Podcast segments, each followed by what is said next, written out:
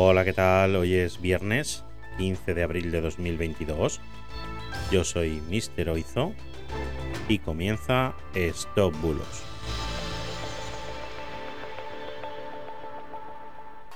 Empezamos.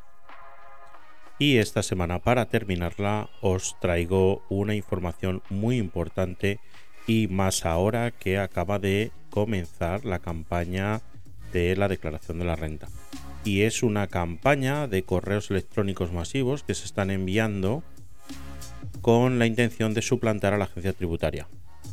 Este tipo de correos electrónicos, como ya hemos hablado en anteriores ocasiones, se denominan phishing y el atacante lo que intenta es suplantar a la agencia tributaria para que, engañándoos, os descarguéis algún tipo de archivo con el que poder infectar vuestro ordenador, instalar un malware en él y probablemente hacer algún tipo de fraude o estafa. Os vamos a dejar un interesante artículo que ha redactado la Oficina de Seguridad del Internauta, OSI, en el que se detalla esta campaña de phishing. Podéis ver que os va a llegar un correo electrónico con el remitente Agencia Tributaria y con un asunto similar a comprobante fiscal digital.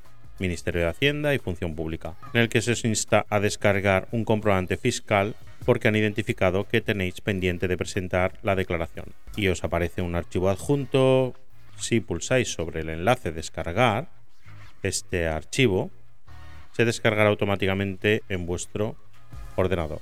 Este archivo .zip, si lo descomprimís, tiene un malware que os infectará el equipo. Debéis estar bastante alerta con este tipo de mensajes, sobre todo los que contienen archivos adjuntos, que son los que pueden afectar al ordenador cuando los descarguéis y pueden instalar algún tipo de virus. Sobre todo debéis comprobar el remitente y si no estáis seguros, como siempre, verificar antes de abrirlo. Consultar con alguien, consultar con algún familiar o directamente consultar con la agencia tributaria. Así que ya sabéis, tener mucho cuidado con los correos electrónicos que recibís, ser muy cautos, revisarlos muy bien, no descarguéis cualquier cosa a pesar de que parezca oficial y a la más mínima duda siempre tratar de verificarlo o con alguien que tenga más conocimiento del tema o directamente con el organismo público al que le afecta el correo. En este caso, la agencia tributaria. Y nada, muchas gracias por estar ahí. Nos veremos el lunes con el especial de Pascua y buen fin de semana. Chao, chao.